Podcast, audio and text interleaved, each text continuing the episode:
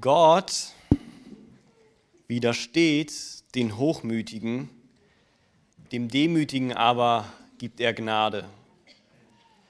Gott widersteht dem Hochmütigen, den Demütigen aber gibt er Gnade. Erinnerst du dich vielleicht das letzte Mal zurück, als du vielleicht mal stolz warst? Oder vielleicht erinnerst du dich jetzt gerade in diesem Moment zurück? Vielleicht bist du jetzt gerade stolz auf Dinge, die du geleistet hast.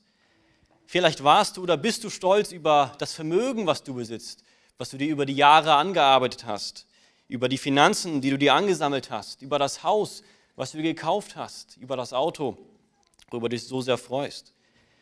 Vielleicht hast du, bist du stolz über deine Finanzen, wie sie sonst kein anderer hat. Vielleicht bist du stolz über deine Fähigkeiten, die du mit den Jahren angelernt hast deine Fähigkeiten, die so besonders sind auf deiner Arbeit, deine Fähigkeiten, die so besonders sind hier in der Kirche. Fähigkeiten, die sonst niemand kann, Fähigkeiten, die dich abheben von jedem anderen. Vielleicht bist du stolz auf dein Wissen, was du dir angesammelt hast, auf deine Erfahrung, auf deine Weisheit, dass du über die Jahre einen dicken Schädel hast und jeden kontern kannst, mit jedem argumentieren kannst, mit jedem diskutieren kannst bis im Grund und Boden. Vielleicht bist du stolz über deine Position, die du bekommen hast auf der Arbeit, hier in der Gemeinde. Vielleicht hast du eine Leitungsposition übernommen und bist damit vielleicht erhabener aus deiner Sicht als andere. Stolz kann sich in so vielen verschiedenen Facetten abbilden. Stolz kann in so vielen verschiedenen Bereichen kommen. Und du magst vielleicht sagen, Max, nee, ich bin auf jeden Fall nicht stolz. Ja, warte mal. Stolz ist eine Sünde, die sich so leicht anschleicht. Stolz ist eine Sünde, die so schnell unbemerkt wachsen kann, dass wir es gar nicht merken. Häufig denken wir ja auch, ja, ich bin zwar stolz, aber das ist auch richtig so. Weil ich habe es mir ja angearbeitet. Ich habe mir meine Finanzen aufgebaut. Ich habe mir die Position angearbeitet. Ich habe mir meine Fähigkeiten selbst beigebracht. Natürlich bin ich stolz. Und so klopfen wir uns häufig auf unsere eigenen Schultern, ohne zu merken, dass Gott das widersteht. Gott hasst Stolz. Weil Stolz eine sündhafte Einstellung ist, die im Endeffekt unsere Liebe zu Gott als auch unsere Liebe zu unserem Nächsten absolut beeinträchtigt. Stolz ist, wir könnten sagen, das glatte Gegenteil vom Evangelium. Wenn du dir darauf eine Meinung bildest, dass du all das, was du hast, selbst angearbeitet hast, was ja auch schon stimmig ist, was ja auch richtig ist, wenn du der Meinung bist, dass du dich selbst auf die Schulter klopfen kannst für die Dinge, die du hast, dann offenbart das dein und mein Herz, wenn wir diese Einstellung haben. Es offenbart, was wir eigentlich über Gott denken. Es offenbart, dass die Dinge, die wir haben, wir nicht als Geschenk Gottes ansehen, was es aber eigentlich ist. Alles, was du besitzt, ja selbst alles, was du dir angearbeitet hast, kommt am Ende hervor, weil Gott dich gesegnet hat, weil Gott dir Gnade verliehen hat, weil Gott dir das geschenkt hat. Wir sind häufig stolz, ohne es vielleicht zu bemerken, aber was ist die Heilung von Stolz? Nun, ich könnte jetzt einfach sagen, natürlich Demut, genau das Gegenteil. Aber wie kann ich eigentlich Stolz überwinden? Und da gibt es aus meiner Sicht keine bessere Möglichkeit, als in das Evangelium reinzuschauen, wo wir genau sehen, dass unser Herr Jesus Christus der demütigste von allen war und was er für uns getan hat, woran wir lernen können, dass auch wir dementsprechend Demut gehen sollen. Und das ist heute in unserem Predigtext in Philippa Kapitel 2, Vers 5 bis 11. Philippa 2, 5 bis 11. Und dort legt Paulus für uns die Menschwerdung und die Kreuzigung und auch die Erhöhung unseres Herrn dar. Dort schreibt er nämlich, habt diese Gesinnung in euch, die auch in Christus Jesus war, der in Gestalt Gottes war und es nicht für einen Raub hielt, Gott gleich zu sein. Aber er entäußerte sich und nahm Knechtsgestalt an der bei den Menschen gleich geworden ist und der Gestalt nach wie ein Mensch befunden, erniedrigte er sich selbst und wurde gehorsam bis zum Tod, ja zum Tod am Kreuz. Darum hat Gott ihn auch hoch erhoben und ihm einen Namen verliehen, der über jeden Namen ist, damit in den Namen Jesu jedes Knie sich beugt, der himmlischen und irdischen und unterirdischen und jede Zunge bekennt, dass Jesus Christus Herr ist, zur Ehre Gottes, des Vaters. Nun, ich denke, es ist überflüssig zu sagen, dass eigentlich alles, was die Apostel in ihren Briefen niederschreiben, einen Sinn hat, einen Plan hat, einen Zweck hat. Wenn du vielleicht früh morgens oder auf deiner Arbeit zu deinem Ehepartner eine Nachricht schreibst oder zu deinem Kumpel oder sowas, dann schreibst du ja auch nicht planlos. Du schreibst nicht zwecklos, sondern die Nachricht, die du, die du vermitteln möchtest, hat einen Zweck, einen Plan, ein Ziel verfolgst du. Und ähnlich ist es hier auch bei Paulus. Wir könnten uns die Frage stellen, warum will Paulus eigentlich den Philippern hier das Evangelium nochmal darstellen? Was hat er für ein Ziel damit? Was verfolgt er? Die Apostel verfolgen nämlich mit allen Briefen, die sie haben, ein Ziel. Beispielsweise der erste Korintherbrief. Ja, die Korinther hatten massive Probleme gehabt, was die Geistesgaben angeht. Sie haben sie komplett falsch praktiziert. Und dazu hat Paulus den Anlass gesehen, ihnen einen Brief zu schreiben, den ersten Korintherbrief, wo wir in drei ganzen Kapiteln finden, was die richtige Anwendung, die richtige Praxis der Geistesgaben ist. Und auch hier ähnlich. Warum, warum schreibt Paulus das, was er hier schreibt? Warum will er den Philippern noch einmal das Evangelium bringen? Ist das, ist das Evangelium nicht das ABC des christlichen Glaubens, die Grundlage, die doch eigentlich alle können müssen? Warum schreibt er es dennoch hier? Und um das zu erfahren, müssen wir hier in den Kontext schauen, okay? Und zwar fängt die Gedankeneinheit, die Paulus verfolgt, der Gedankengang, der rote Faden, fängt schon früher an als Kapitel 2, nämlich in Kapitel 1, Vers 27. Man könnte meinen, zwischen Kapitel 1 und 2 gibt es einen Bruch. Ja, das, das macht es einfach daher. In unserer Bibel hat man da so einen Abstand zwischen Kapitel 1 und 2 und da könnte man denken, die hängen ja gar nicht miteinander zusammen. Nun, Paulus hat das alles im Zusammenhang geschrieben und so auch hier. Und wir finden dann in Kapitel 1, Vers 27 folgende Worte. Wandelt nur würdig des Evangeliums des Christus, damit, sei es, dass ich komme und euch sehe oder abwesend bin, von euch höre, dass ihr feststeht in einem Geist und mit einer Seele zusammen für den Glauben des Evangeliums kämpft. Nun, die Philipper hatten ein starkes Problem gehabt, nämlich hatten sie Streit unter der Gemeinde gehabt. Vielleicht gab es Streitgruppen, ähm, Gruppen, die sie verschiedene Meinungen hatten und äh, das zu Streit eskaliert ist und sie sich am Ende nicht versöhnen wollen, das wissen wir nicht ganz genau. Wir wissen aber, das schreibt Paulus selbst im Philipperbrief, dass es Streithähne gab, nämlich zwei Damen mit Namen Syntyche und Evodia.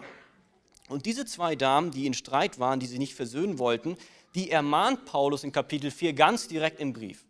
In Kapitel 4 sagt er über diese zwei Frauen, dass sie eines Sinnes sein sollen, dass sie ihren Streit vergessen sollen, dass sie sich versöhnen sollen. Und das ist schon hart, oder? Stellt euch mal vor, in so einem öffentlichen Brief, wie den Philipperbrief, mit Namen angemerkt zu werden, dass man sich doch versöhnen soll mit einer anderen Person.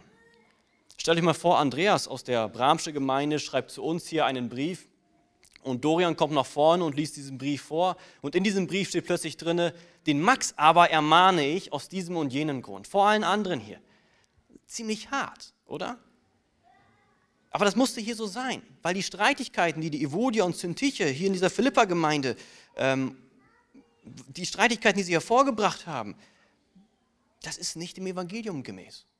Es bringt Unordnung in die Gemeinde und darüber hinaus, es bringt im Endeffekt Unehre für unseren Herrn, weil genau das Gegenteil eigentlich praktiziert werden sollte. Wir sollten mit einer Seele und einem Geist in einer Einheit zusammenleben.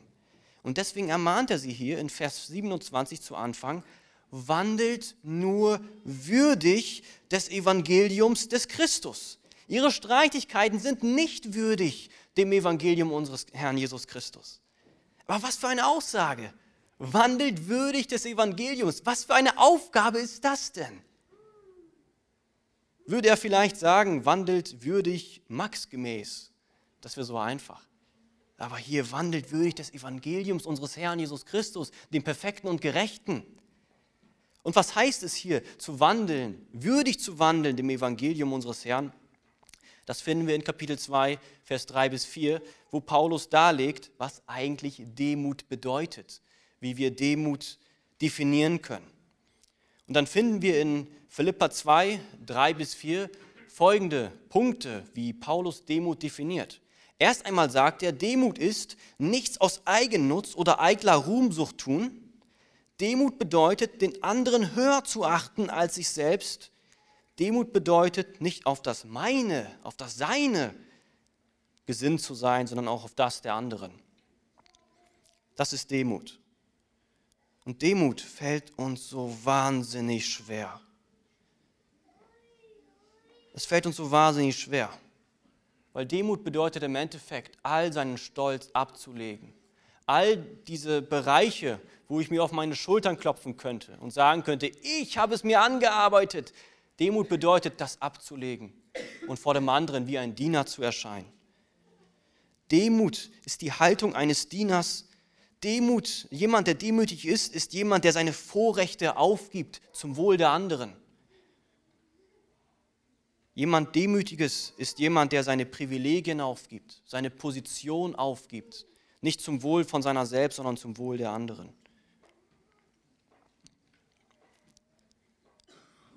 Und was ist die größte Heilung für Stolz?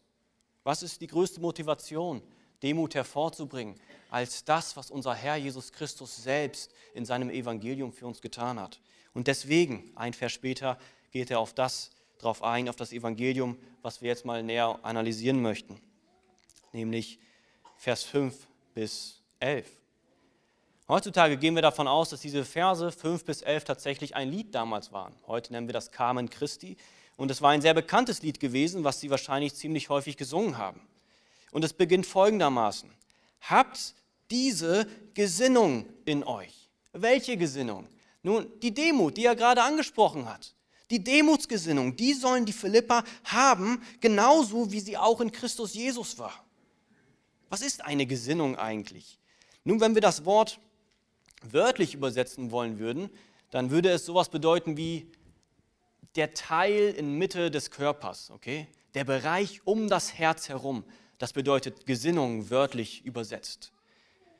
Und hier meint er, dass wir eine Demutsgesinnung haben sollen. Dass wir einen wir könnten sagen, Lifestyle der Demut haben sollten, eine Grundeinstellung, eine Grundphilosophie. Demut nämlich ist nicht bloß eine rationale Entscheidung. Demut ist eine Haltung. Demut geht auf das Herz zurück. Es offenbart unseren Charakter. Und diese Demut, diese Demutsgesinnung, die war in Jesus Christus gewesen. Und hier noch einmal, was ist das für ein Maßstab, an der Paulus uns hier messen möchte? Jesus Christus. Wenn hier widerstehen würde, habt diese Gesinnung, diese Demutsgesinnung in euch, wie Max sie hat, das wäre so einfach. Ah, wie Jesus Christus sie hat. Und welche Demutsgesinnung hatte Jesus Christus? Und das finden wir jetzt in den nächsten Versen, ab Vers 6. Da heißt es nämlich, Jesus Christus, der in Gestalt Gottes war. Paulus möchte hier quasi die, die Position von Jesus darlegen. Er möchte das Wesen von Jesus darlegen, nämlich dass er in der Gestalt Gottes war. Und das Verb, was er hier verwendet, war oder existieren, Jesus existierte als, als Gestalt Gottes, ist ein Verb, was keinen Anfangszeitpunkt hat.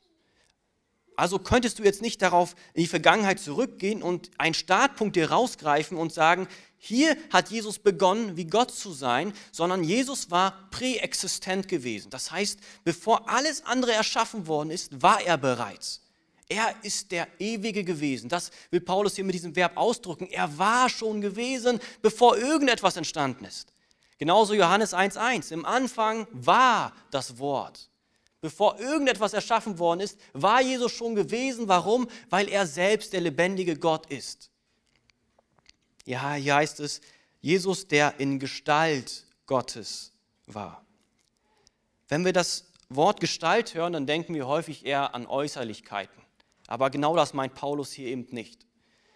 Dieses Wort Gestalt, das finden wir auch an anderen Stellen, nämlich dort, wo wir als Christen dazu ermutigt werden, Christus ähnlicher gemacht zu werden. Christus in unserer Gestalt ähnlicher gemacht zu werden. Und da meint es natürlich nicht, dass wir Jesus äußerlich ähnlicher gemacht werden sollen, sondern Jesus in unserem Charakter, in unserer Persönlichkeit, in unserem inneren Wesen. Und das meint das Wort auch hier. Jesus war nicht nur äußerlich Gott, er ist selbst Gott. mit allen göttlichen Eigenschaften. Er ist nicht nur Gott ähnlich, er ist der lebendige Gott. Er hat Gottes wesensmäßigen Charakter. Er hat Gottes Eigenschaften. Sein gesamtes Sein ist Gott. All seine Eigenschaften sind absolut göttlich. Seine Qualität ist Gott. Seine Natur ist Gott. Das ist Jesus Christus. In so einer solchen Position ist er. Er ist selbst der lebendige Gott, die zweite Person der Dreieinigkeit.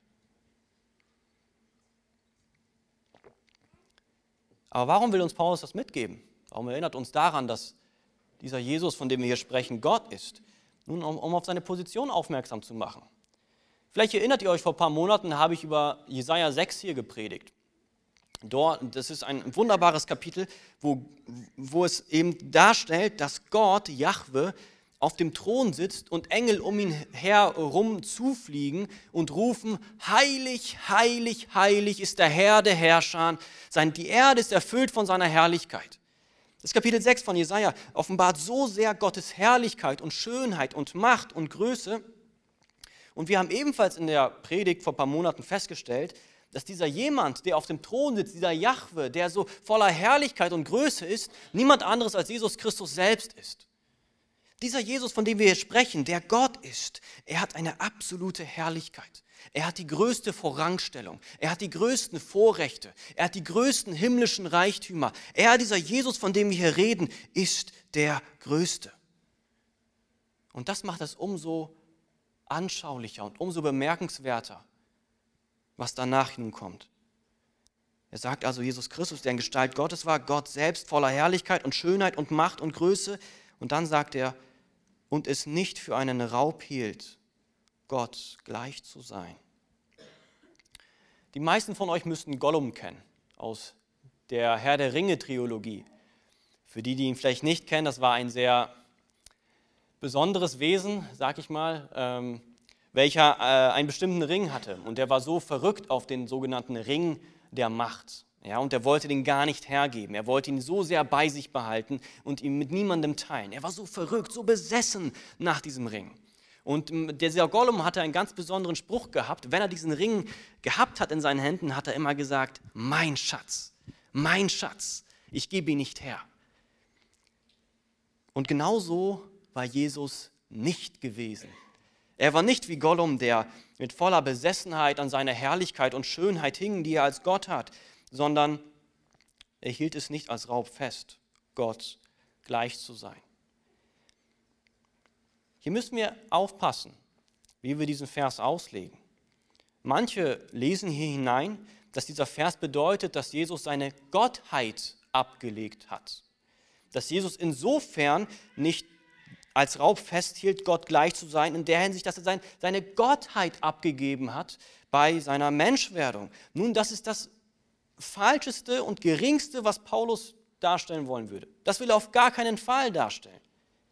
Er will nicht darstellen, dass Jesus seine Gottheit abgelegt hat. Das würde in dem Kontext nicht einmal einen Sinn machen. Nämlich folgendes, was haben wir gerade gelernt? Paulus möchte mit diesem Beispiel, mit dem Evangelium, den Philippern Demut lehren.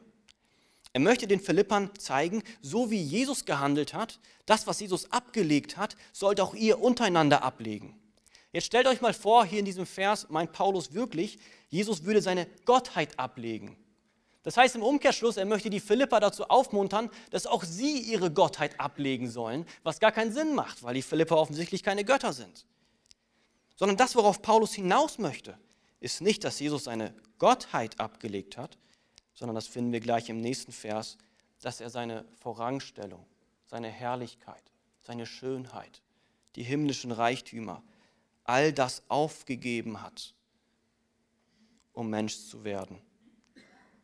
Und genauso wie Jesus seine Vorrechte,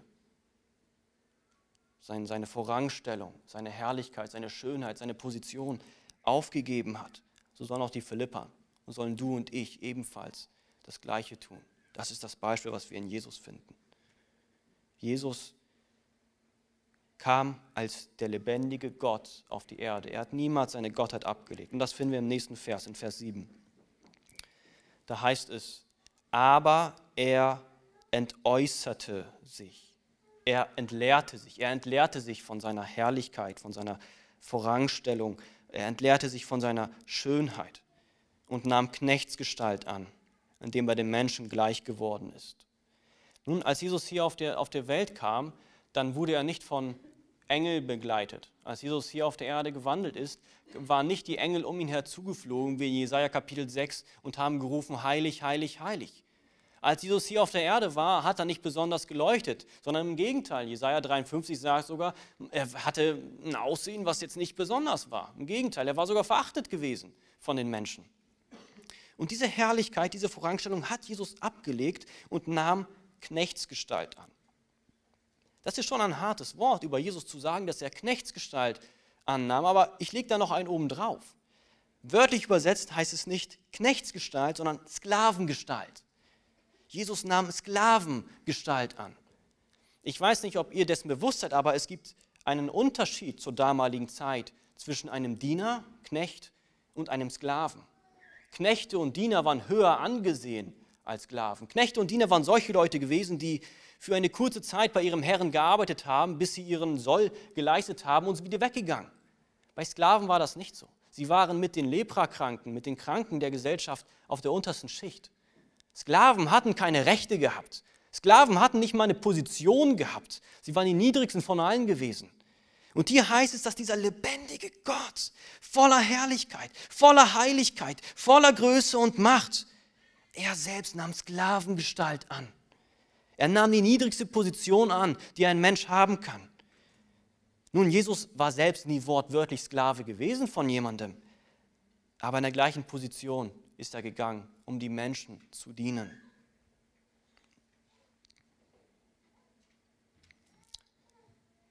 Wir finden hier noch etwas anderes. Hier heißt es, aber er entäußerte sich. Nun, dieses, dieser Satzteil ist im Aktiv geschrieben. Das bedeutet, Jesus selbst hat sich dazu beschlossen, sich zu entäußern, also sich die, seine Herrlichkeit, seine Voranstellung abzulegen. Er selbst hat den Entschluss befasst. Es wurde ihm nicht aufgezwungen vom Vater, er selbst hat es freiwillig getan. Und genau davon können auch wir wiederum lernen, wie auch wir unsere eigene Vorangstellung, unsere Position, unseren Stolz vor anderen niederlegen sollen, aus freien Stücken. Weil Jesus genau das Gleiche für uns getan hat. Jesus hat also Menschheit dazugenommen. Als er Mensch geworden ist, war er der Gottmensch geworden. Jesus, Gott und Mensch zugleich. Das sehen wir in den Evangelien. Dort hat er in den Evangelien seine Gottheit zum Ausdruck gebracht, indem er Menschen von den Toten auferweckt hat, indem er allwissend war, die Herzen der Menschen kennt, noch bevor sie irgendwas ausgesprochen haben. Aber wir sehen in den Evangelien ebenfalls seine Menschheit, wie er schläfrig wird, wie er hungrig ist, wie er durstig ist, äh, wie er eben nicht allwissend ist, sondern dazulernen muss als Kind. Und das ist dieser Gottmensch, Jesus Christus, der er geworden ist seit der Menschwerdung. Seine Gottheit nicht abgelegt, aber Menschheit hinzugenommen und ist uns gleich geworden und der Gestalt nach wie ein Mensch befunden. Der Schöpfer kam also in seine Schöpfung. Und er kam aber nicht nur in seine Schöpfung, noch viel mehr. Er erniedrigte sich noch weiterhin. Er erniedrigte sich sogar noch unter seiner Schöpfung, dass er in der Position der Sklaven gerechnet worden ist. Bedenkt das mal. Jesus kam hier auf der Erde auch mit einem Plan und einem Zweck und einem Ziel. Und er kam nicht auf diese Erde zu den Leuten, die ihn liebten, sondern zu denen, die ihn verachteten, die ihn hassten. Jesus hat denen gedient, die nichts mit ihm zu tun haben wollten. Jesus hat denen gedient, die ihn abgestoßen haben, ja, die ihn am Ende gekreuzigt haben. Diesen hat er gedient, für diese ist er gekommen, für diese hat er seine Vorrangstellung abgegeben. Sein Stolz können wir nicht sagen, aber seine Vorrechte, seine Privilegien. Der mächtige Gott also wurde kleiner Mensch. Der starke Schöpfer wurde zu einem schwachen Geschöpf. Der erhabene Herr der Herren wurde niedriger Diener. Und der große König legt seinen Mantel nieder und zieht die Lumpen eines Sklaven an. Jesus, der große König. Und hier könnten wir schon innehalten und eigentlich sagen, Paulus, stopp. Allein das könnte ich niemals in meinem Leben umsetzen. Das, was Jesus hier aufgibt, die Demut, die er hier an den Tag legt, niemals im Leben könnte ich das in meinem Leben umsetzen. Aber Paulus, so wie er ist, jetzt noch einen auf, on top. Setzt noch einen drauf. Und dann sagt er nämlich in Vers 8, Jesus Christus erniedrigte sich selbst und wurde gehorsam bis zum Tod. Ja, zum Tod am Kreuz. Als wäre das, was wir vorhin gelesen haben, die Menschwerdung von Jesus nicht schon Demut und Erniedrigung genug, hat Jesus sich noch weiter erniedrigt. Und auch hier wieder, er erniedrigte sich selbst. Er selbst hat sich erniedrigt aus freien Stücken. Und er wurde gehorsam bis zum Tod. Wir halten von Jesus fest, dass Jesus jemand war, der absolut gerecht war der nie einen Tadel, nie einen Makel, nie einen Fehler gemacht hat, sondern Jesus war fehlerlos gewesen in all seinem Handeln und Tun. Er, wurde, er hatte also eine vollkommene Gerechtigkeit vor seinem Vater. Er hat jedes Gebot und jedes Gesetz, was der Vater ihm gegeben hat, eingehalten, vollkommen und ganz. Und auch hier wieder genau das Gleiche, für wen hat er es gemacht? Nicht für sich selbst, sondern für uns. Damit wir, die ihn eigentlich abgestoßen haben, wir, die eigentlich die Letzten sein sollten, denen er demütig dienen sollte, dass wir seine Gerechtigkeit eines Tages ebenfalls erhalten. Für uns wurde er gehorsam bis zum Tod.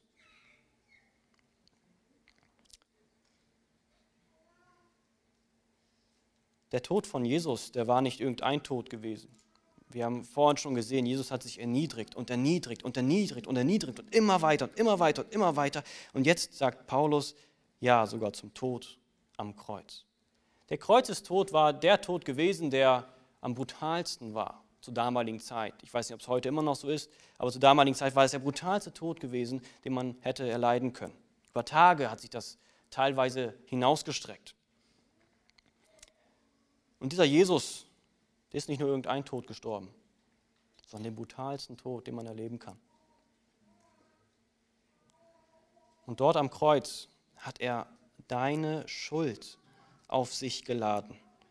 Welch größeres Vorbild hätten wir für wahre Demut? Für welches größeres Vorbild hätten wir für, für wahre Dienstbereitbarkeit, wie Jesus es hier an den Tag legt? Er, er ging zum Tod am Kreuz und hat dort am Kreuz von Golgatha nicht nur unsere Sünde auf sich getragen, nein, weil er unsere Sünde auf sich geladen hat, hatte er ebenfalls Gottes heiligen Zorn getragen.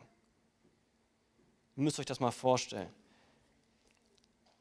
Wir, wir, wir gehen davon aus und glauben auf Grundlage der Schrift, dass jeder, der nicht an Jesus Christus glaubt, leider, aber auch verdientermaßen, so auch jeder einzelne von uns, wenn wir nicht an Jesus glauben würden, in die Hölle kommen würde und dort für alle Ewigkeiten Gottes Zorn erleidet.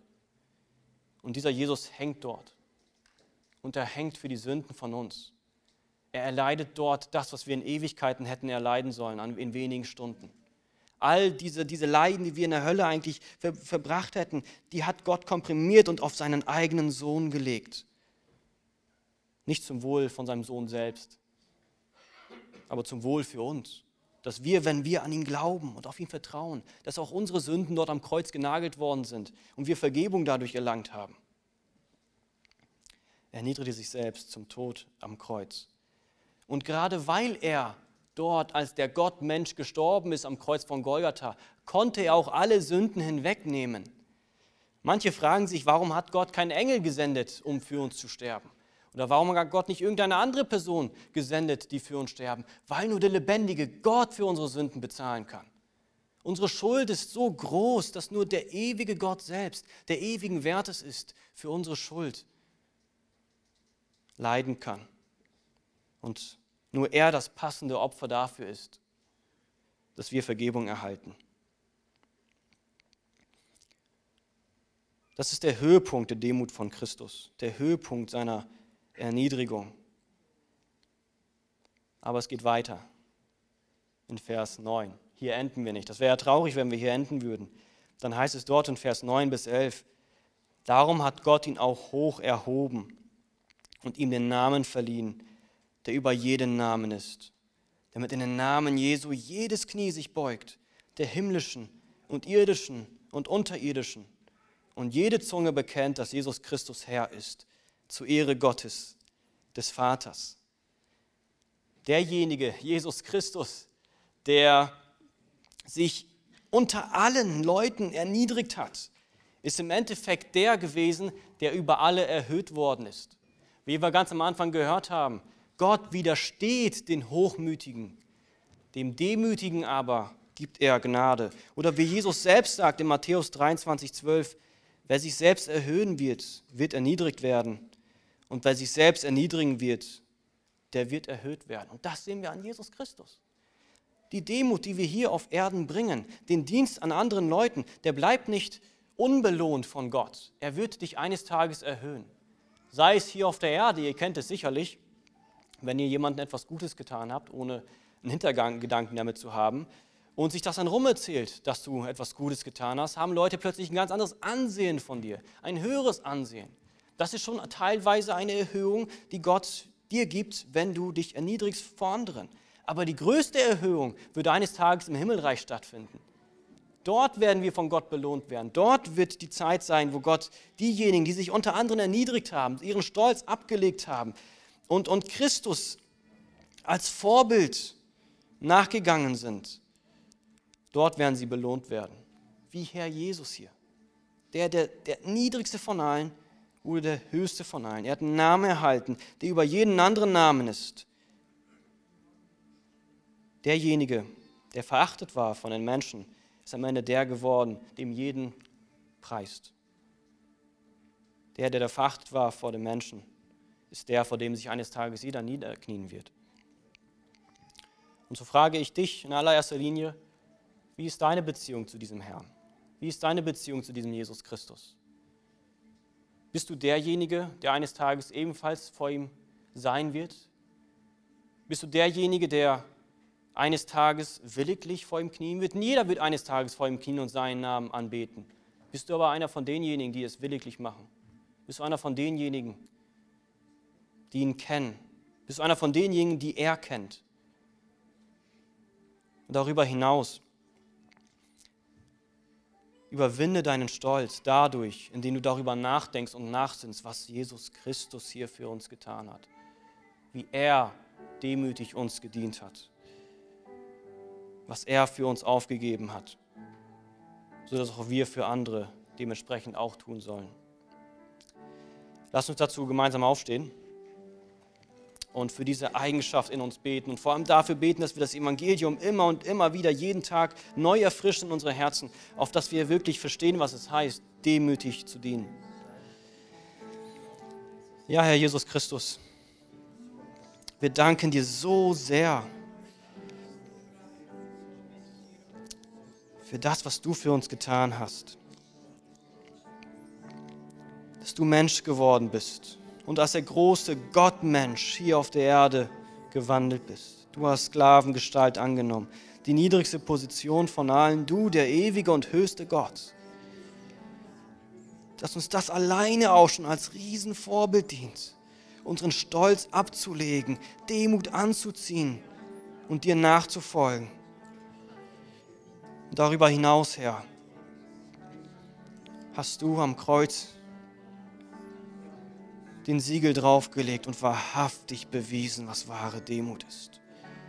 Nicht auf das Seine zu blicken, sondern auf das Wohl der anderen. Nicht die Dinge aus eigener Ruhmsucht oder Ehre zu tun, sondern für die anderen, sich zu erniedrigen.